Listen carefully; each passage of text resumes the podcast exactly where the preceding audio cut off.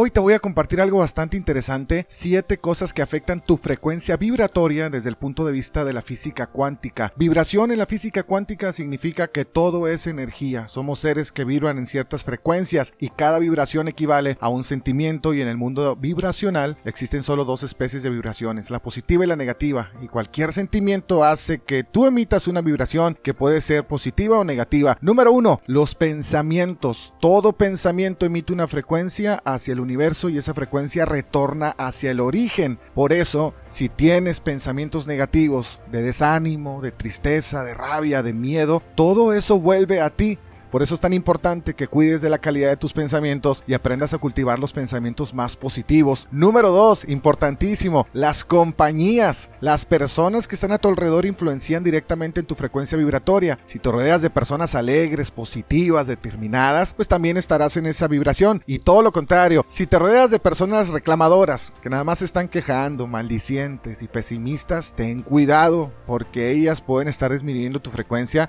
y como consecuencia impidiéndote funcionar la ley de atracción a tu favor. Vamos con la número uno. La número dos, las compañías. La tres, la música. ¿Qué tiene que ver la música? Bueno, es poderosísima. Si solo escuchas música que habla de muerte, de traición, de tristeza, de abandono, todo eso va a interferir en aquello en que tú vibras. Presta atención a la letra de la música que escuchas, porque ella puede estar disminuyendo tu frecuencia vibratoria. Y recuerda, tú atraes hacia tu vida exactamente aquello en lo que vibras. Si estás escuchando música triste, oye, no tienes ningún motivo y te sientes triste. Eso es muy común y lógico. Si escuchamos música alegre, oye, pues si andamos ahí apachurrados durante el día, la música alegre nos levanta. Por eso es bien importante cómo afecta positivamente la música. Número 4, las cosas que ves. Cuando ves programas que abordan desgracias, muertes, traiciones, tu cerebro acepta aquello como una realidad. Haz cuenta como si fuera un hecho y libera toda una química en tu cuerpo haciendo que tu frecuencia vibratoria sea afectada. Ve cosas que te haga bien y te ayuden a vibrar en una frecuencia más elevada, sobre todo, atención,